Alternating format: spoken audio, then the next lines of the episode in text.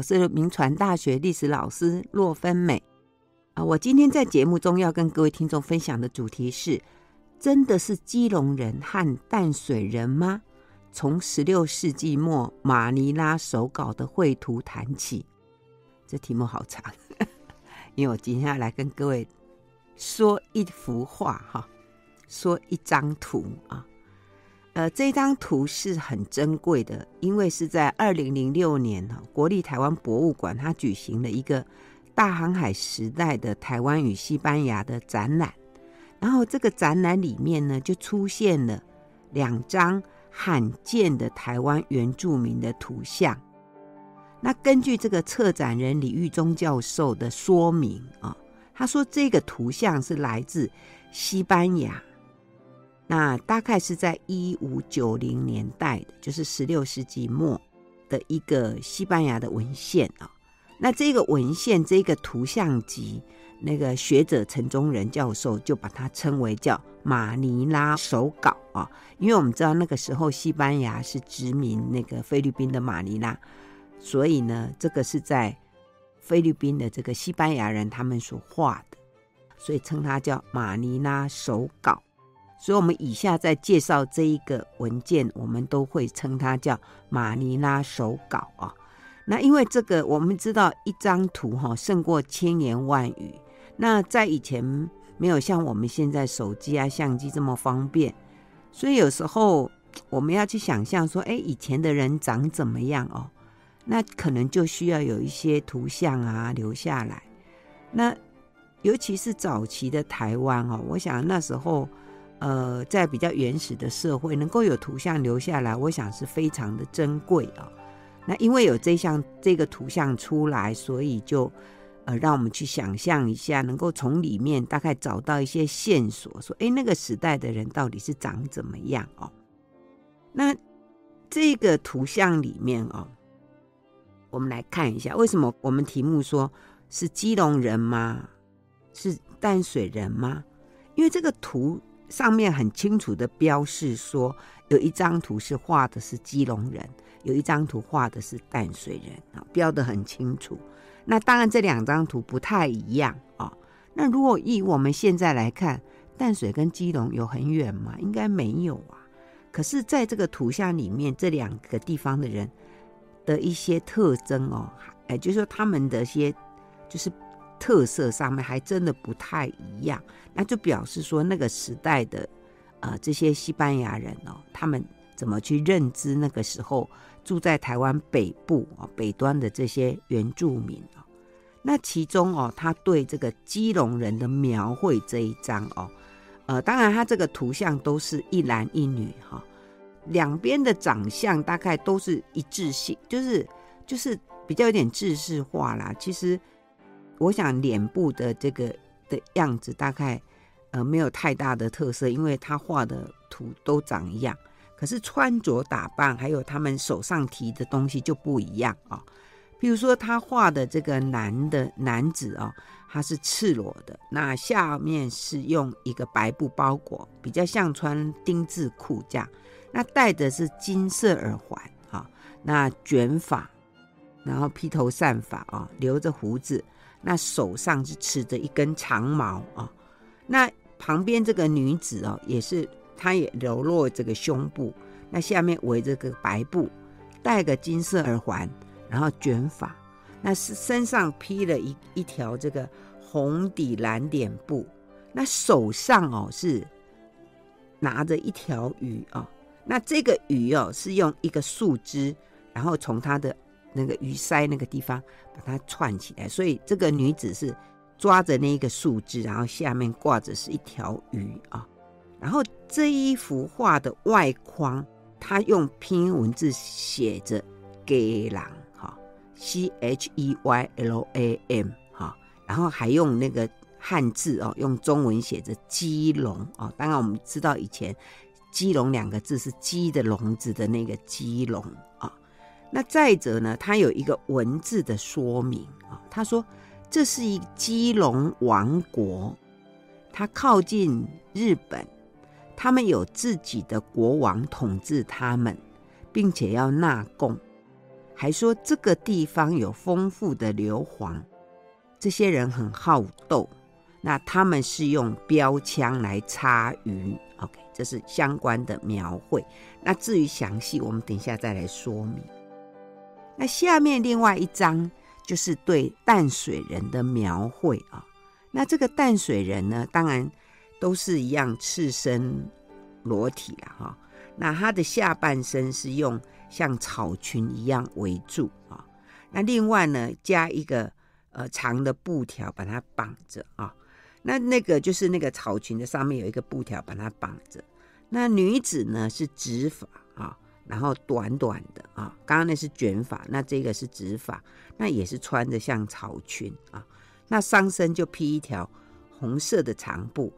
那这个女性的这个耳朵，还有她的上臂啊，还有手腕，都带着金色环状的饰品。那这个男子的耳垂啊，有这个用金色的物质把它贯穿。那这个男子呢，他持着这个弓跟箭啊，那女子呢，就手上捧着一个人头骨啊，那这个头骨啊，还把它镶了金色的。OK，好，那这就是这一个对淡水人的这个图像啊。那图像的外面呢，就有一个画框，那画框上面用就是拼音文字淡水啊，T A M C H U Y 啊。然后呢，还写淡水，哈，就是用中文字写淡水这样。他下面的这个描述，他说淡水是一个与基隆王国邻近的王国啊。他说该地住着暴怒的人们，他们很好战争跟争吵，是杰出的弓箭手，而且经常四处行抢。说他们在战争的时候啊。他们所有的人都有一个习俗，就是杀了某个人之后，就把他割下头颅，把他的皮剥掉，啊，留下这个头盖骨，然后把它镶上金啊，然后镶金之后呢，就把它挂在屋里的最主要厅堂的墙上，然后但是呢，人们就跟这个这个头颅和谐的共住在一起啊。那说他们呢，以拥有这种大的战利品，是被视为勇敢啊。那一个女性呢，她会在出门的时候哦，她跟着这个她家的男人出去的时候，她就会用手捧着这一个头骨啊，就是表示说，哎，这个这个男性是哦，非常的勇敢啊，是值得尊敬的。好，好，这个是这个有关淡水的描述啊，这是。呃，所以我先把这两张图的样子哦，跟大家这样子解说了一下哈。好，那当然，这个马尼拉手稿的绘图者，就画这个图的人，他到底有没有亲自到淡水或者基隆去看啊？可能没有亲自到，或者可能有亲自到吧。但是他所有的讯息哦，应该是有来自那些有亲自去过的人吧？啊，那再者呢，因为。它这个图像的时间很早，它是在这个呃十六世纪末，等于是一五九零年代，那个时候荷兰人呢，他们都还没有到台湾啊，所以这个图像等于是说，到目前为止我们能够看到的，当时住在台湾的这个住民里面最早的样子，所以非常的珍贵。那以下呢，这个我们就参考这个陈宗仁教授。他写的一些文章呢，来看看，就是说，他学者认为说，哎，这个图像里面他所探讨的这个讯息，到底是一个什么样的一个状态？真的是基隆人跟淡水人吗？啊、哦，当然，如果从我们刚刚呃描述的这个外观来看哦，其实我们如果比对后来到二十世纪末。学者的一些研究哦，譬如说有一个潘英海教授，他写的这个重修台湾省通志，台湾省通志里面有关台湾原住民的一个描述，也是有提到说，台湾原住民哦，呃，从小会把耳朵就是穿洞，然后穿洞之后呢，有的呃就不只是像我们这样戴一个耳环了，他他是会把它塞足圈，然后让它慢慢的变大这样啊。然后里面再把它塞东西。那女孩子也会啊，就是呃喜欢戴耳环啊，哈等等这样，所以跟刚刚那个里面的描述好像还蛮蛮相似的啊。那另外更早就是一六零二年的这个一位这个福建的一个呃官员叫陈第啊，他有来台湾，那之后就写了一个《东番记》啊。那写这个《东番记》里面呢，他介绍的有关台湾西岸的原住民，也是有提到说，他们当时台湾的原住民都没有穿衣服，那大概下体就下面啊，下身会会有这个结草裙等等啊。那男人就是头发啊，当然不会留很长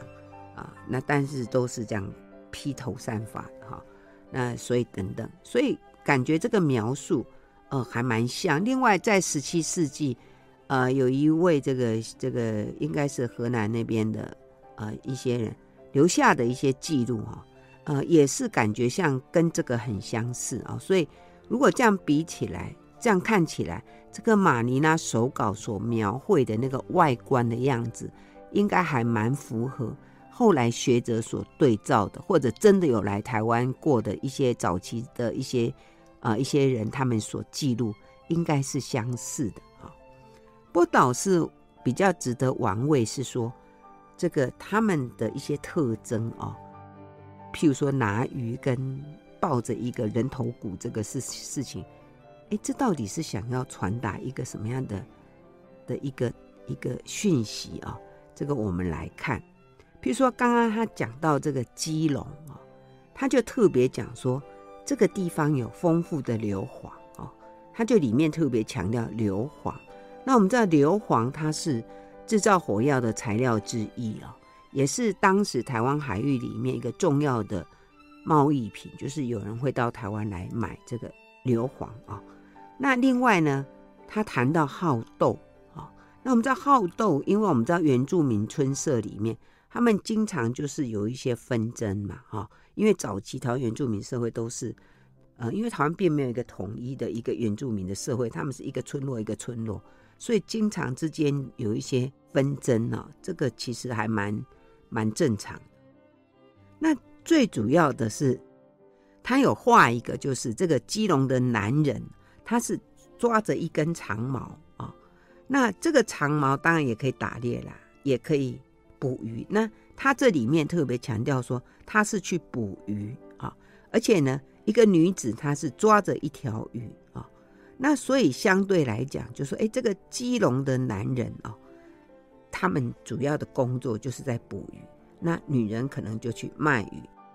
其实我想，会卖鱼、会捕鱼的，应该不是只有基隆吧？哈，东南亚各地也是啊。那西班牙人他到了。东亚来啊，我想在生活里面有一个很重要的资源，就是他们要食物要吃。那要吃呢，他们就会去买。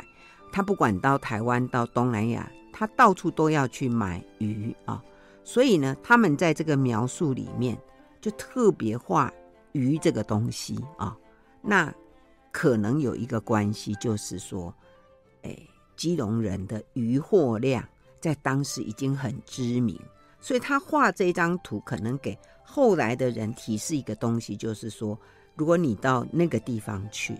食物不会成问题，因为那里有很多鱼啊。那再者就表示那边的粮食是 OK 的哈，大概有这个有这样的一个讯息啊。那当然一方面也表示说，哎，你看他们在捕鱼，他们在卖鱼，所以表示他们是有具有商业特质。那我想我之前。有跟大家介绍过，说台湾北部的这个马赛人，他们本来就很会做生意哦，所以这两者是有吻合。倒是呢，他提到淡水人哦，哎，就跟基隆人不太一样啊。他讲到的淡水人，男人是拿个弓箭，那女人是捧个人头骨啊。所以在这个文字的描绘里面呢，他特别强调说，淡水人是暴怒的哈。而且很爱战争，很爱争吵啊！而且说他们是弓箭手啊，四处行抢啊！所以这些文字里面，当然就在铺成一个东西，就是说，哎、他们可能会有猎头。所以接下来的这个女子呢，她是抱个一个人头骨啊，而且还把它镶金这样哈。所以这里就是再一次的去强调一个东西，说淡水这个地方的人有猎头的一个习俗啊。可是这个文字里面呢，他并没有把它妖魔化哦，因为他说，哎，这个他们对这个淡水人来讲，拥有这个人头骨是表示一种他是很勇敢的，是值得被尊敬。那当然，我想人头骨的这一个就是猎首这个习俗，其实在十六、十七世纪欧洲的他们的这个绘画里面，他们其实还蛮流行喜欢画这个人头骨，就是我们说骷髅头这样的哈。他们还蛮喜欢画这个东西。那他们画这个东西的意思呢，其实他们是做一种隐喻，做一个绘画来讲哦。他们只是做一个，就是死亡的象征，意思就是说，人终将要死亡，一些人世间的荣誉啊、快乐都是虚空的。所以他们其实，在绘画里面，他们经常会画这样东西，去强调人生命的有限啊、哦。那另外呢，在当时欧洲的绘画里面，他们如果画到美洲的图，啊、呃，他们也很习惯，他们就会去提说，哦、呃，美洲的原住民会有吃人啊。的一些风俗等等啊，可是对于这个台湾的这个原住民，其实我们刚刚这样子呃描述里面，他并没有把台湾淡水的这个原住民的的这个这个猎手这件事情，呃讲成像刚刚他描绘那个美洲的那样的一个情况，他没有把它妖魔化，他只是认为说，哎，这就是他们当时的一个习惯啊，那表示说，哎，如果你们到这个地方。要留意这个事情。那我想，人类哈，从这个自古以来，人类都有区隔所谓文明跟不文明，对不对？尤其是自认为文明的人，他们喜欢到各处去，然后就看人家的所谓奇风异俗了哈。然后奇风异俗，他们就把描述下来啊。那这也没有什么太奇怪，只是因为我们刚刚把两个这个。图把它比对起来，就发现说，哎，他为因为有猎手，在台湾原住民社会有猎手这个，呃，猎手这个事情，我以前在节目中有有特别谈过哦，好吧？那猎手在台湾各地的原住民其实差不多都有，可是他为什么会特别强调叫做淡水人？会不会那个淡水其实就是台湾的代称，还是真的指淡水？哈，哎，这个我们等一下再来跟大家来。谈一下，好，我们先休息一下，等一下再回到九八新闻台。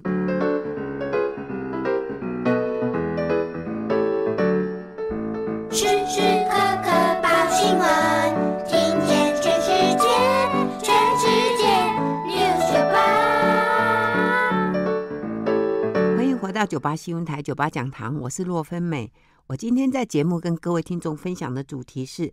真的是基隆人跟淡水人吗？从十六世纪末马尼拉手稿的绘图谈起啊，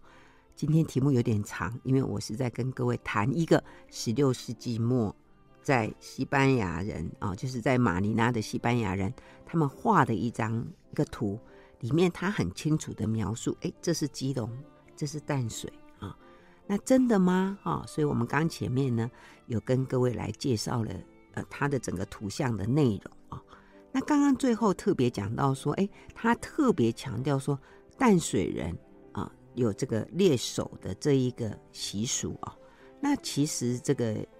西班牙人他们在一五八二年呢，其实曾经在台湾的海域里面发生过一次的船难。那当时的一个西班牙籍的耶稣会士啊，他在事后去描述这个船难的过程的时候，他就里面就认为说，哎。台湾当时的住民是会吃人肉的啊，有这样的传说。然后到一五九七年的时候呢，啊，当时的这个呃西班牙呢，他们在菲律宾的这些人，他们希望他们的国王哦，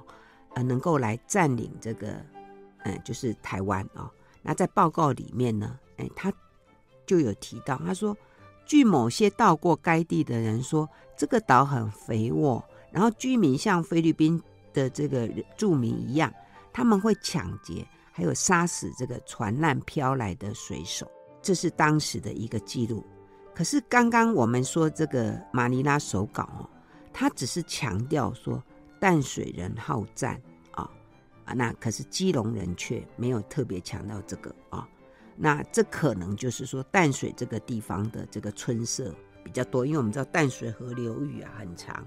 然后呢住的比较多的住民，所以彼此对立啊仇杀的事情是比较频繁啊，所以这个事情呢就比较被注意。啊，所以可能是说淡水人一直在在十六世纪末的时候，它是以这个会猎手的族群来闻名啊，所以西班牙人在绘图的时候就特别把它画下去，这样。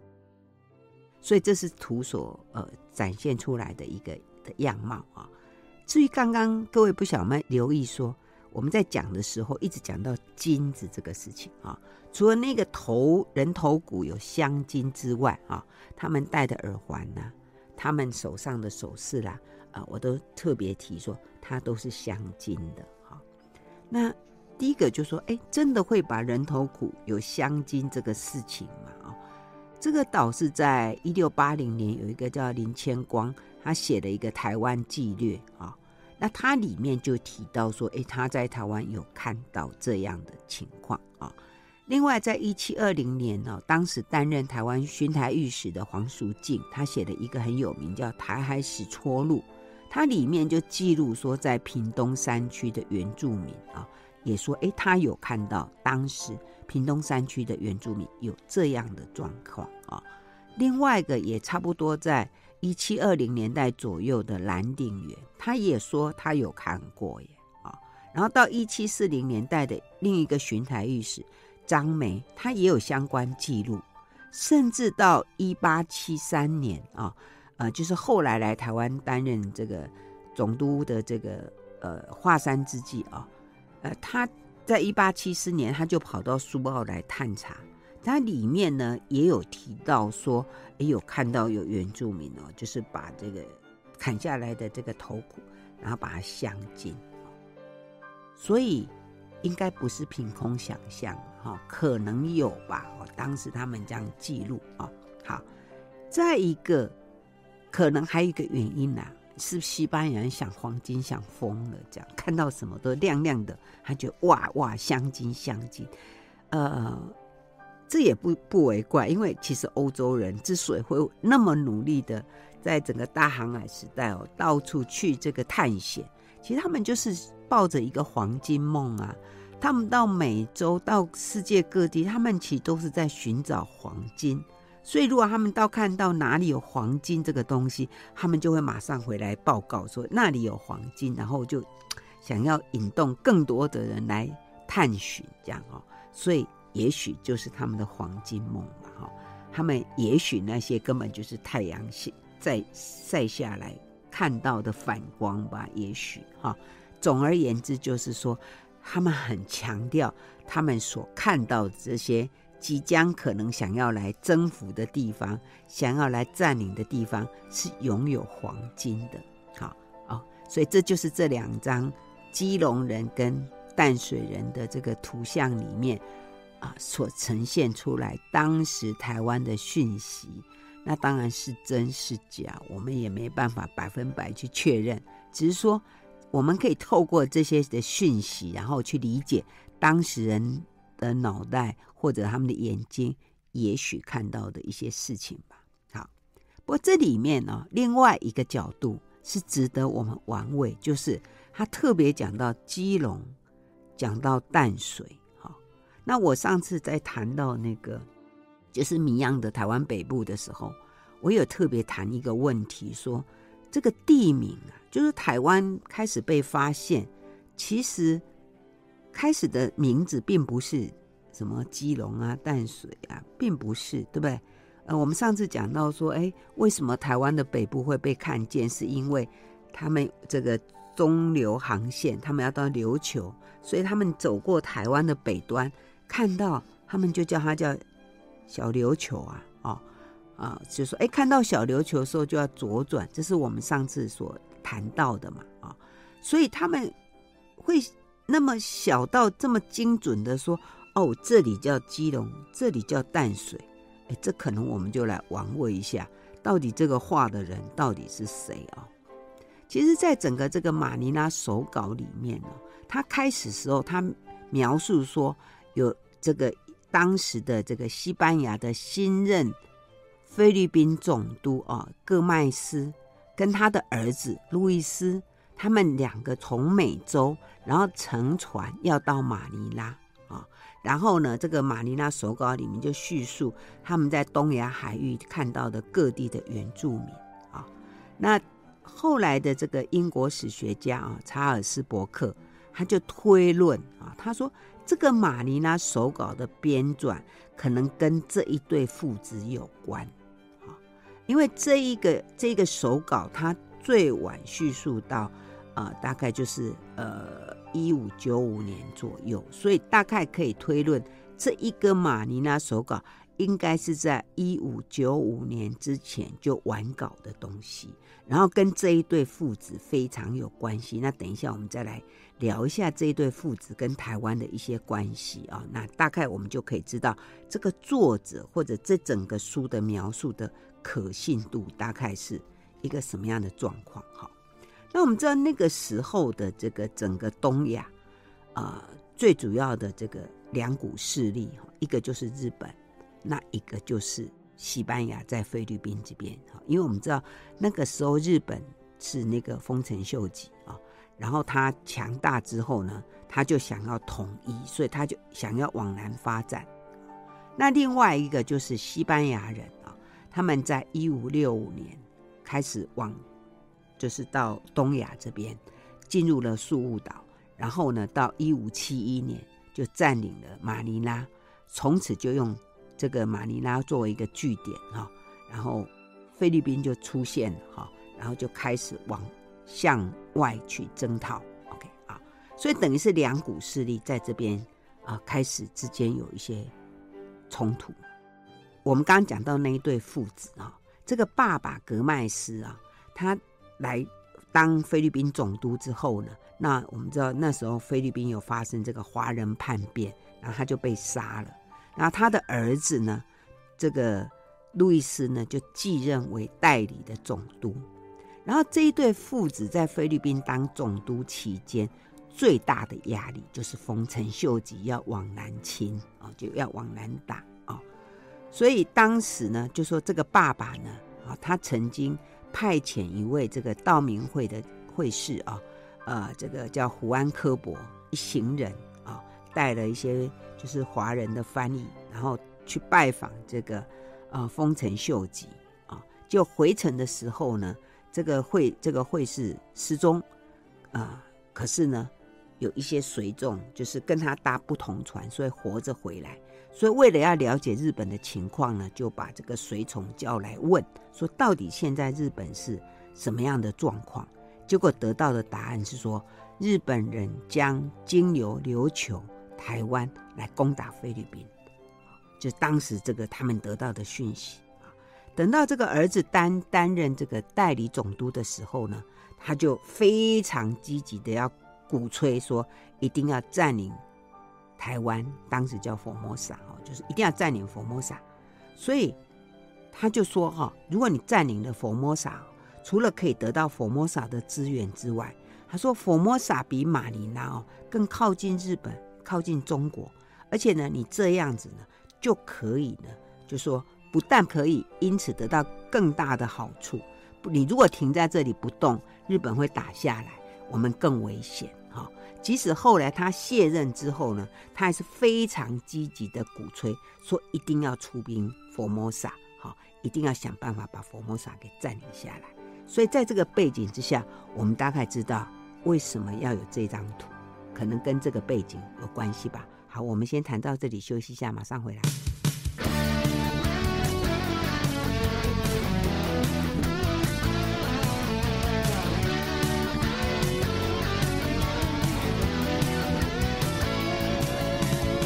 时刻刻报新闻，听见全世界，哦哦，每分每秒都陪伴着你，全世界 News 九八。欢迎回到九八新闻台九八讲堂，我是洛芬美。我今天在节目跟各位听众分享的主题是：真的是基隆人跟淡水人吗？从十六世纪末马尼拉手稿的绘图谈起啊。那我今天是从一幅画来看十六世纪末当时的整个东亚的情势啊。因为当时有一个马尼拉手稿，上面就画了两张的这个图像，里面很明确的写，这是基隆人，这是淡水人。那我们想，真的吗？那时候的人就那么清楚的知道，那里叫做淡水，那里叫做基隆，啊，这是很好奇，因为这个是西班牙人所画的。那当时的整个西班牙人的思维里面，他们其实知道佛摩萨啊。所以他们如果用他们讲，应该说哦，佛摩萨人这就好了。可是他竟然说基隆人、淡水人，所以我们就来研究一下，到底这是谁画的啊？那我们刚刚里面有提到说，这个学者研究呢，发现这个这个话呢，跟当时的两位这个菲律宾总督是有关啊，就是一对父子，爸爸叫戈麦斯，儿子叫路易斯。那戈麦斯呢，他担任总督之后。没多久就被就被当时在菲律宾的华人叛变里面被杀了。那这儿子就代理了总督。那儿子是在一五九三到一五九六年这三年里面，他代理总督。那在这个他们父子担任菲律宾总督期间，最大的压力是说丰臣秀吉要来攻打菲律宾，他们就非常的紧张。所以这个路易斯就主张说。一定要把台湾给占领下来，哈，就是把佛摩萨占领下来，因为这样子一来可以方便跟中国做生意，二来又可以跟日本靠近。那反正等着被日本威胁，不如就先把台湾给给把佛摩萨给占领吧。这是当时的情形。那等到他卸任之后呢，他还是非常积极的主张这个事情，啊。那当然当时这个。在菲律宾当局这边，其实对这个事情他们是有一些争议的啦，哈，有人主张，有人赞成，有人是不赞成。然后在一五九六年底啊，发生了一个意外，啊，所以让当时在马尼拉的西班牙人要重新思考，到底要不要来攻打佛摩萨啊？就是在一五九六年呢，有一艘这个马尼拉开往美洲的西班牙大帆船，啊啊，因为风暴，所以就。就是漂流了哈。那我们知道，当时这个美洲到亚洲这边的这个船哦，他们来的时候，从那个美洲过来的时候，他们是从南美洲，然后直接走到这个菲律宾。可是要回去的时候，他们必须沿着这个台湾的东岸哦，然后上去走太平洋，然后上到日本，然后再往再往美洲那边走，这是他们的航线。所以这样的航线里面呢，就。就因为风暴就漂流了，结果就被啊，就是漂到这个日本的这个土佐啊。那日本的地方官呢，就呈报给中央啊，就是给丰臣秀吉。所以丰臣秀吉就下令把整个船船货没收。然后到那一年的年底呢，就下令逮捕在日本的二十六名传教士跟信徒。而且在一五就是隔年的二月，就把这些人给杀掉、处死了啊。那这个事件在发展过程里面呢，居住在日本的这些西班牙的传教士啊，他们就分别就写信到呃马尼拉、到墨西哥啊，然后去传达情势，所以让西班牙人感觉到哇，日本的敌意跟威胁，所以让他们觉得说，好像应该照刚刚前面的这个总督讲。要赶快把佛摩萨给占领下来，可能可以免除这样的威胁啊。可是当时这个，我们刚刚讲说，当时这个马尼拉当局，他们其实就是一直在那边考虑，有人赞成，有人不赞成。可是呢，就是每天都有一个讯息，一直不断的传进来，就说日本已经准备好一支由原田喜右卫门所率领的舰队。随时要去攻打菲律宾，每天都有这样的讯息一直传过来，所以让当时的这个总督啊就非常的紧张，他就写信给西班牙国王说，要不要重新来考虑，我们要不要先去把佛摩萨给占领？那我们刚刚不是讲这个卸任的路易斯，他也提了一个报告给总督，不断的跟他强调，他说：“你知道，我们去占领佛摩萨是具有正义性的，我们要为我们呃训死的这个训教的这个传教士，呃这些人来报仇啊！而且他说，呃，他说那些反对征讨那个佛摩萨的人，他说。”如果征讨佛摩萨会引起中国跟日本的干涉，他说不对，不要担心这个。他说我们应该以出兵佛摩萨是可以带给西班牙荣耀啊，而且呢，我们如果占领了佛摩萨，其他人要来占领就很难了，因为他们还要对抗在台湾的西班牙人跟台湾的原住民，而且重要的是，这个时候日本呢。正好在对朝鲜打仗，是西班牙最好的时机啊！而且呢，他还提出说，现在呢，这个最实际的做法呢，就赶快呢派三百的士兵就去占领一个港口，指的就是基隆。他说这个港口哦，它旁边的地形非常的好，而且呢，我们去到那边，然后再征服当地的住民。而且他说，这个港口可以对抗任何人，包括日本人或者包括其他人想要攻进来都不可能攻进来的。而且还为了表示说他对佛摩萨非常的熟悉哦，他说住在这个佛摩萨的这个中国生意人哦，还跟他表示说他们在台湾就是在佛摩萨捕鱼啊、做生意啊，他们比较欢迎西班牙人来。他说：“如果西班牙人占领佛摩萨，对这些在佛摩萨捕鱼跟做生意的人比较好；如果是日本人来，对他们比较不利。所以他们是非常欢迎西班牙的。好，所以呢，这个路易斯说：‘赶快，我们现在派一个专家去把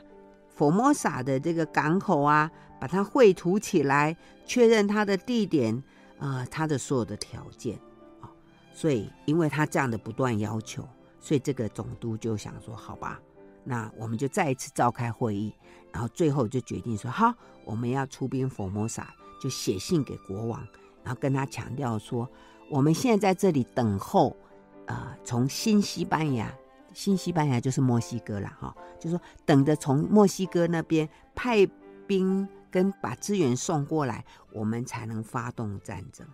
好，那这个整个事情我们就知道。”这个我们刚刚讲说，跟马尼拉手稿这个图片里面，为什么会那么清楚描述基隆跟描述淡水？显然，他们当时对佛摩萨是非常的了若指掌。OK，好。再者呢，我们还可以从另外一个就是地图上面哦，呃，这个地图啊、哦，呃，这个在我的那个书里面，我有我有附一张，在一五九七年。有一张就是从西班牙人画的一张图，有佛摩萨，然后有菲律宾。那这张图是谁画的？这张图啊，就是这个路易斯的好朋友赫尔南德·洛斯里奥斯。他是在马尼拉住了九年，他擅长天文数学，他他很擅长这些，所以呢，路易斯就是要他的这个好朋友。画一张有关台湾的航海图，然后呢，怎么样征服佛摩萨这个图，然后把这一个地图付给他的国王，然后在这个图里面很清楚有一个讯息，就是很清楚的画了两个港口，一个就是写基隆港，一个就是淡水港。好，而且在报告里面呢，还讲说我们目前呢。最重要的工作就是要去佛摩萨，把这一个基隆港把它给占领好，而且还说这个基隆港哦，就在佛摩萨的顶端，它面向日本，它有一条很窄的水道，它可以用炮火防御，它是不受风的侵扰，是一个大港口，它船只可以停泊啊，而且他说这个港口哈可以有住个三百个士兵等等啊。然后，总之就是说，这是一个非常准确的讯息，希望西班牙国王能够接受这个建议。好，所以你看两张，一个一五九零年代的的一个图像里面，他们都很清楚的话讲到基隆，然后讲到淡水啊，所以这里面就让我们知道说，西班牙人脑袋里面有基隆跟淡水。可是话说回来，我刚前面讲过，基隆跟淡水这个这个语言、这个港、这个地名，不是西班牙人脑袋能够认知的耶，这个是汉人的认知。汉人的认知，而且我上次有提到一个概念，就是说基隆跟淡水的名字真正的出现啊，其实是比较晚啊，因为我前面讲说，台湾的北部被开始被看见，被叫做小琉球，因为他们是要从中国，然后要到这个呃日本去的这个中间啊，都会经过这里，是把它当做一个航海的一个地标而已啊。那后来怎么会？开始有这个地名出现，因为这本来是不正式的地名，是这些船、这些渔夫啦，啊，或者是一些海商他们自己叫的而已，啊，自己叫。那后来是因为这个明朝官员，他们因为要去抓海寇嘛，抓倭寇，所以他们就过来调查之后，他们在这个调查过程里面才有留意到，哦，有基隆港，哦，有淡水，因为他们要停下来。加点水，所以那个叫淡水。另外呢，就要停留在基隆。你发现这边其实已经有很多人在这边做一些生意了啊、哦，所以这个名字到一五七零年，淡水跟基隆两个名字才被写在明朝官方的一个文献里面啊、哦。所以这个是纯汉人的名字。那很好玩，很有值得玩味的是说，西班牙人的马尼拉手稿里面。他却用了汉人的名字，用汉人对这个港口的名字，所以可见，就是说这个画这个图的人，他们已经跟整个这个汉人圈啊有很多的交流，然后呢，就已经很习惯的，或者已经很熟悉的，把这个汉人式的基隆跟淡水这个概念把它放进来。所以，如果这样子，那我们再回推说，哎，这个图画里面所画的人，